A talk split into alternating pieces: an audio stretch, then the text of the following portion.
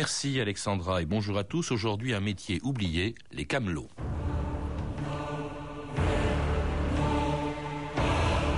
Le camelot doit avoir un bagou d'enfer. C'est le moyen de présenter habilement une marchandise au public en le faisant rire. Napoléon Hayard, surnommé empereur des camelots.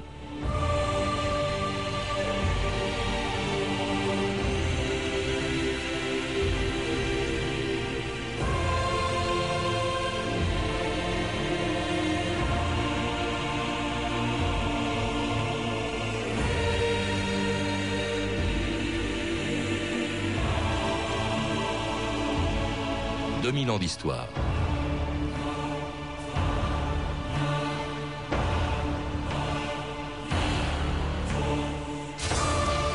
À part quelques historiens, tout le monde a oublié son nom. Et pourtant, le jour de ses obsèques, en 1903, des milliers de Parisiens ont suivi son cercueil jusqu'au cimetière de Saint-Ouen.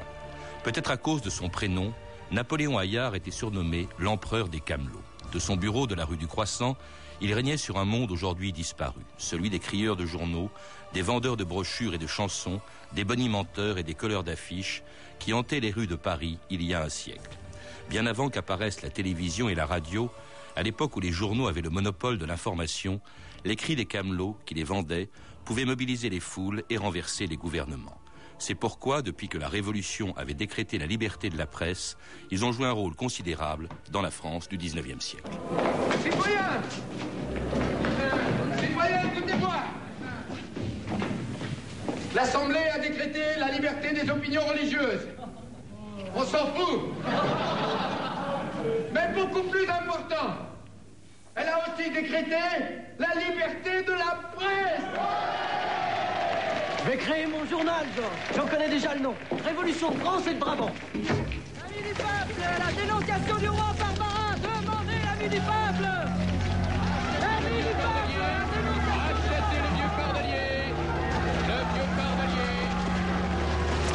Jean-Yves Mollier, bonjour. Bonjour. Alors c'était les crieurs de journaux pendant la Révolution française, une corporation dont vous êtes, je crois, le premier historien à avoir raconté l'histoire dans un livre publié chez Fayard, Le Camelot et la rue. Alors les crieurs de journaux euh, dont vous parlez étaient en effet des camelots, mais tous les camelots au XIXe siècle n'étaient pas seulement des crieurs de journaux. Non, il y a plusieurs sortes de camelots. Il y a les camelots crieurs de journaux, on les appelle aussi les vendeurs de paplards. Il y a les gouailleurs, ceux qui en quelque sorte chantent des chansons de rue, mais ils ne sont pas non plus des chanteurs de rue, ils ne font que chanter un couplet ou deux pour essayer d'amorcer la pompe et faire venir le client.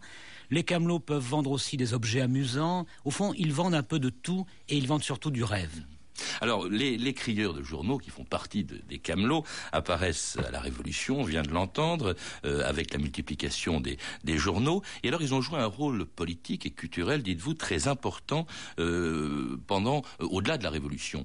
pourquoi, comment se fait-il que des gens qui se contentaient de vendre des journaux aient pu peser si lourd dans la politique française au XIXe siècle? Bah, D'abord, faire de la politique n'est pas une chose naturelle. Certes, la Révolution française a essayé d'acclimater la politique en profondeur dans le pays, mais ça n'a pas été comme ça, ça n'a pas été réalisé en l'espace d'une journée. Il a fallu toute une série de progrès. Il a fallu le suffrage universel en 1848. Il a fallu l'alphabétisation. Il a fallu aussi que les Françaises et les Français s'intéressent à la politique. Les Françaises, d'ailleurs, elles étaient exclues du droit de vote à l'époque.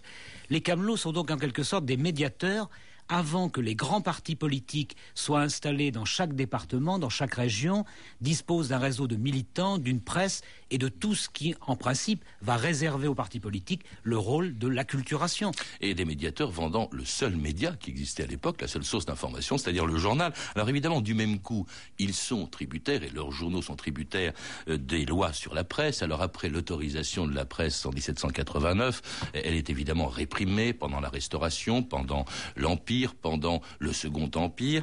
Et puis alors, en 1881, euh, au début de la Troisième République, euh, elle est à nouveau autorisée par la loi du 29 juillet. Alors on croit souvent que cette loi est répressive parce qu'on voit encore sur les murs de, de Paris, par exemple, défense d'afficher loi du 29 juillet 1881. En fait, cette loi est très libérale. C'est la loi la plus libérale que la France ait jamais connue, puisqu'elle établit la liberté de l'imprimerie, du colportage, de la librairie et de la presse. En fait, la loi veut dire qu'il est désormais permis d'afficher partout, ça n'est pas expressément défendu. Voilà pourquoi ça subsiste de manière résiduelle sur nos murs.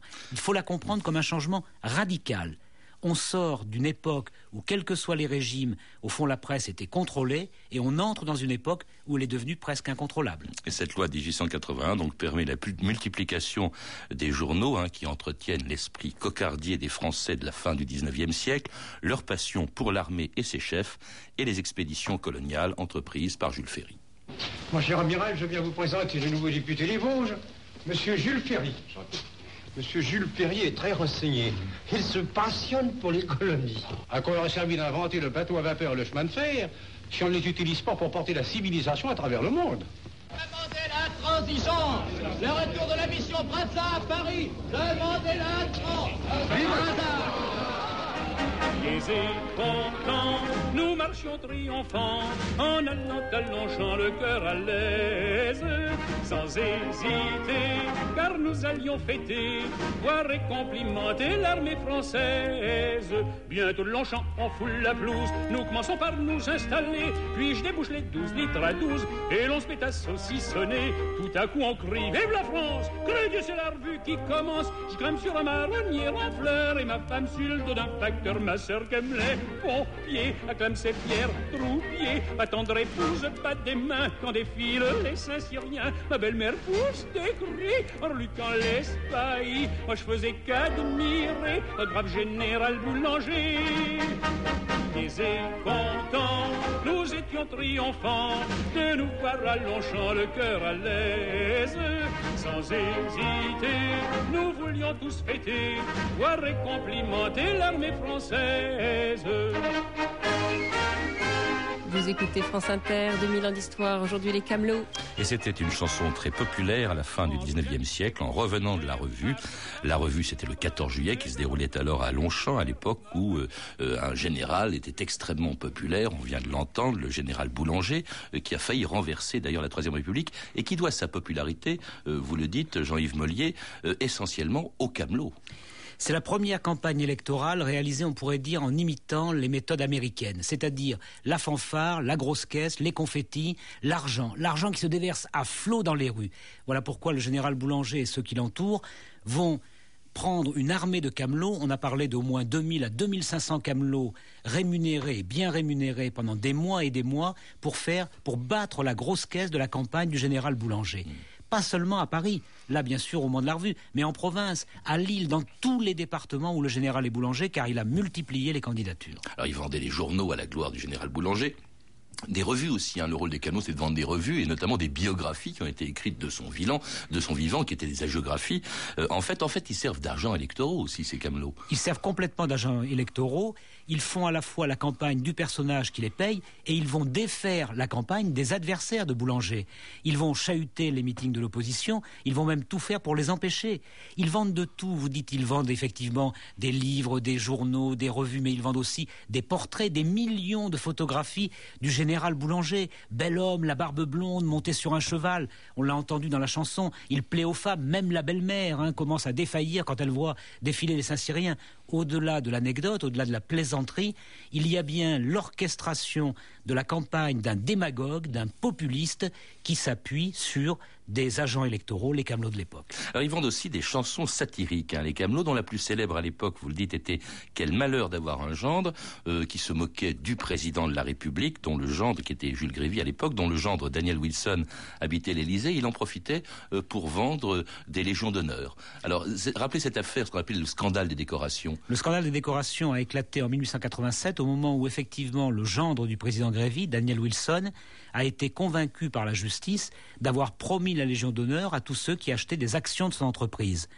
Le procès a eu lieu et évidemment il a éclaboussé complètement le président de la République, qui d'ailleurs n'avait pas touché d'argent dans l'affaire, mais parce qu'il avait marié sa fille unique, Alice, à Daniel Wilson, qu'il aimait énormément sa fille et qu'il protégeait son gendre, il a dû démissionner. C'est-à-dire que le scandale, cette fois-ci, au-delà de Boulanger, avec Daniel Wilson, menace les fondements même du régime. Le président doit démissionner au début du mois de décembre 1887. Et ça a donné cette chanson distribuée par les Cablots de Paris et qui brocardait le président de la République, donc, et son gendre, Daniel Wilson. Oh, quel malheur d'avoir un gendre D'abord, il se fit donner un poste grâce auquel il put, à propos, en s'affranchissant des impôts, ne rien affranchir à la poste.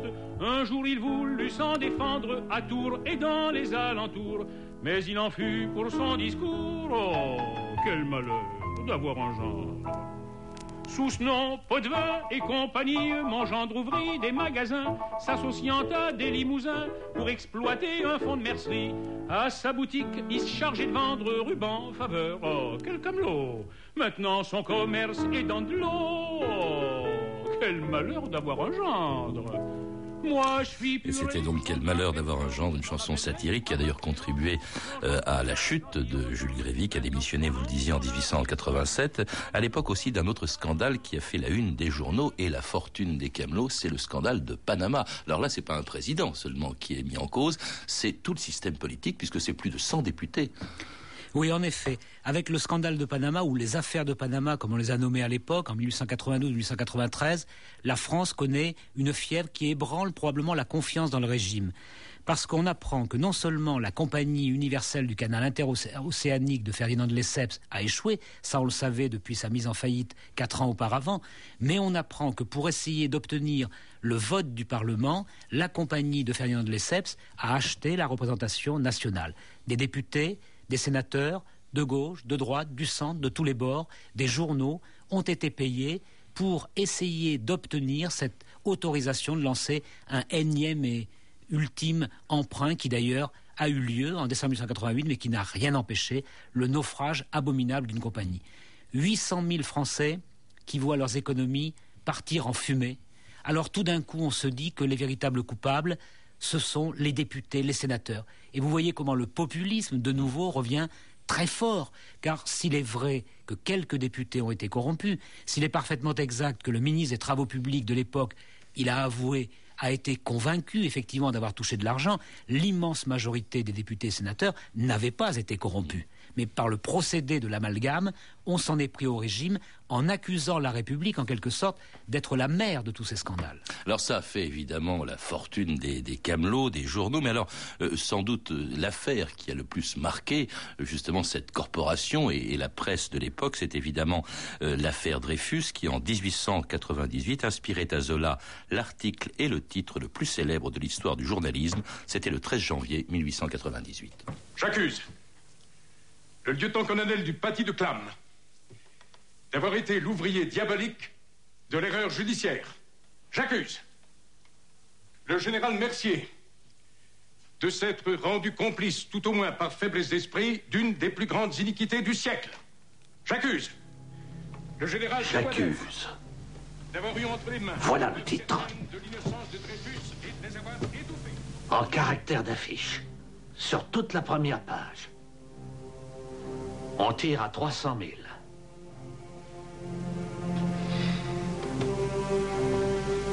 Demain matin, il nous faut des centaines de crieurs de journaux. Prévoir un affichage massif. Et c'était Georges Clémenceau mobilisant les crieurs de journaux pour vendre l'aurore et ce réquisitoire extraordinaire de Zola. Euh, cela dit, à l'époque, les crieurs de journaux étaient plutôt de l'autre côté, ils étaient plutôt anti-Dreyfusards, Jean-Yves Mollier. Euh, et alors, ils vont vendre l'aurore, mais ils vont surtout vendre des, journaux qui sont hostiles euh, à Dreyfus. Et alors, c'est là qu'intervient un personnage dont on n'a pas encore parlé jusque-là, mais dont j'ignorais totalement le nom et qui, se faisait surnommer, je l'ai dit tout à l'heure, l'empereur des Camelots. C'est Napoléon C'est un personnage étonnant à vous dire. Oui, il est né dans le fin fond de la France profonde. Il est venu en ville poussé par la misère. Il a très vite quitté l'atelier pour la rue, pour vendre des journaux. Il est en même temps le pur produit de, des changements que connaît la France, son industrialisation, le fait que la grande ville moderne apparaît dans un espace qui jusque-là était demeuré rural. Et Napoléon Hayard devient très vite un marchand de journaux en gros. De là, il a l'idée d'élargir son commerce, de devenir, de devenir en quelque sorte l'intermédiaire entre les camelots et les badauds. Il va donc les fournir tous les jours en fonction de l'actualité, soit en chansons grivoises ou de carnaval en période de gaudriole, je dirais, soit en chansons politiques au moment où le public en réclame. Il va également proposer des objets amusants, amusants au sens où ils font rire la foule, mais où ils se moquent des gens qui sont critiqués. Je pense à un, objet amusant, une sorte de pantin articulé où on voyait Émile Zola qui, euh, sur les fesses, avait marqué euh, euh, un, de ses personnages pour la vie. Vous voyez, tous ces... Hayard incarne en quelque sorte le changement de la France et la politisation qui est concomitante à la fin du 19e siècle. Mais c'était une entreprise, en fait, ces, ces crieurs de journaux, donc, dépendaient de lui. Il, il avait lui-même été camelot, d'ailleurs, je crois. Il avait été camelot, il avait été vendeur de journaux, il avait été vendeur de journaux en gros. Presque au moment de sa mort, il déclare qu'il ravitaille en permanence près de 120 000 camelots, tant à Paris que dans les grandes villes de province. Et je pense qu'il n'exagère pas. Il est devenu une sorte de grossiste. Il est devenu le premier entrepreneur de câblotage en France. En tout cas, il a inspiré beaucoup de journalistes et d'écrivains de l'époque. La revue de texte Stéphanie Duncan. Oui, Napoléon Hayard, hein, à la fin du 19e, est devenu une figure parisienne. Voilà par exemple comment le peint la revue Don Juan, une revue de l'époque, en 1895. Un personnage pittoresque et sympathique, vous allez voir. Le chapeau sur l'oreille, Hayard domine sa légion de crieurs, de sa forte tête de satire rabelaisien. Sa voix est puissante et domine les hurlements. Ce journal décrit ensuite sa technique de camelot. Rien de plus curieux que la répétition générale d'un lancement de journal ou de chanson. Dans son hall de la rue du Croissant, Hayard rassemble ses meilleurs camelots. Il leur distribue le papier, leur enseigne les pastiches. Il crie, se démène, répète le boniment qui sera dans un instant crié aux quatre coins de Paris. En bien des années plus tard, l'écrivain Georges Bernanos se souviendra de cet homme étonnant, un grand buveur d'absinthe, à la barbe noire, un physique imposant, sa chemise ouverte sur sa poitrine velue, couleur lit de vin. Ça va être joli. Un autre écrivain, Henri Guéon, s'inspirera aussi de Hayard pour composer un personnage d'un de ses romans qu'il appellera Maillard. Là encore, le portrait est pittoresque. Maillard, dit-il, avait été élevé dans la rue et avait décidé de s'en rendre maître. Il publiait pêle-mêle des tracts anarchistes, des feuilles de pornographie et de chantage, des recettes de cuisine et de beauté. Il lançait toutes sortes d'objets bizarres, chiens mécaniques, tire-bouchons et pelle-carottes. Mais Henri Guéon en fait aussi un personnage inquiétant. Maillard disposait de toute une armée de gueux qu'il mobilisait d'un signe pour amorcer un courant, voire une tempête au profit d'un parti politique, n'importe lequel. Il imprégnait les yeux, l'esprit et l'âme des passants de ses images, de ses pensées, de ses rancunes aussi. Hayard, le vrai, est en effet un personnage trouble, venu du camp républicain, radical, voire socialisant. Il en arrive dans les années 1890 à l'antisémitisme militant de la libre parole de Drummond, en imprimant des textes comme l'anti-outre, abat les juifs ou encore la parole aux Français. Il participe même physiquement à des actions antisémites brutales. Alors, chaque affaire est une source de profit pour lui. Pendant le scandale de Panama, par exemple, ses pamphlets s'acharnent contre les hommes politiques. De cette triste affaire, Populo retient ceci. C'est que la clique financière, le gouvernement aussi, s'entendent comme larrons en foire pour soutirer tes écus. L'affaire Dreyfus est une aubaine pour lui. Deux jours après le célèbre J'accuse hein, de Zola qu'on a entendu, Hayard publie une feuille tirée à 200 000 exemplaires. Réponse de tous les Français à Émile Zola. Merde, en gros caractère. Un commentaire, euh, Jean-Yves Mollier, sur ce portrait, ces portraits de Hayard Il montre bien l'ambivalence fondamentale du personnage. Par certains côtés, il nous fait encore sourire. Par d'autres côtés, il nous inquiète parce qu'il annonce évidemment le déferlement de l'antisémitisme de l'entre-deux-guerres. C'est un entre-deux, justement. D'ailleurs, dans son propre nom, on le voit hésiter. Il est né Napoléon à l'état civil, quand il est républicain, il enlève la première partie du prénom, il devient Léon, Hayard, un peu comme il y a Léon Gambetta. Et puis quand il devient antisémite, qu'il passe du côté de Drummond, du côté des ligues, du côté des nationalistes, du côté de l'extrême droite populiste de la France fin de siècle, il redevient Napoléon Hayard. On peut d'ailleurs ajouter que les camelots, quand ils participent à la campagne boulangiste, n'épousent pas forcément l'idéologie du boulangisme. Lui-même Ayard était anti-boulangiste. Lui-même était anti-boulangiste. Ils font ça pour gagner leur vie. En revanche, dans l'affaire Dreyfus, ils s'engagent eux-mêmes. Ils partagent l'idéologie antisémite et c'est le grand changement. Et il va et ils vont, les Camelots, jouer un rôle énorme dans cette affaire Dreyfus en distribuant donc des journaux aussi antisémites et anti-Dreyfusards que l'intransigeant de Rochefort, La Croix, qui à l'époque, euh, à l'époque, hein, plus aujourd'hui, mais qui à l'époque se proclamait le journal le plus antisémite de France, ou encore La Libre Parole d'Édouard Drummond. La France pourrit la France du scandale de Panama a plus que jamais besoin d'une armée saine, racialement pure. Les officiers juifs sont des traîtres en puissance, parce que ce seront toujours des étrangers. Je continuerai de publier cette vérité dans mon journal. Ça paraîtra demain, 29 octobre.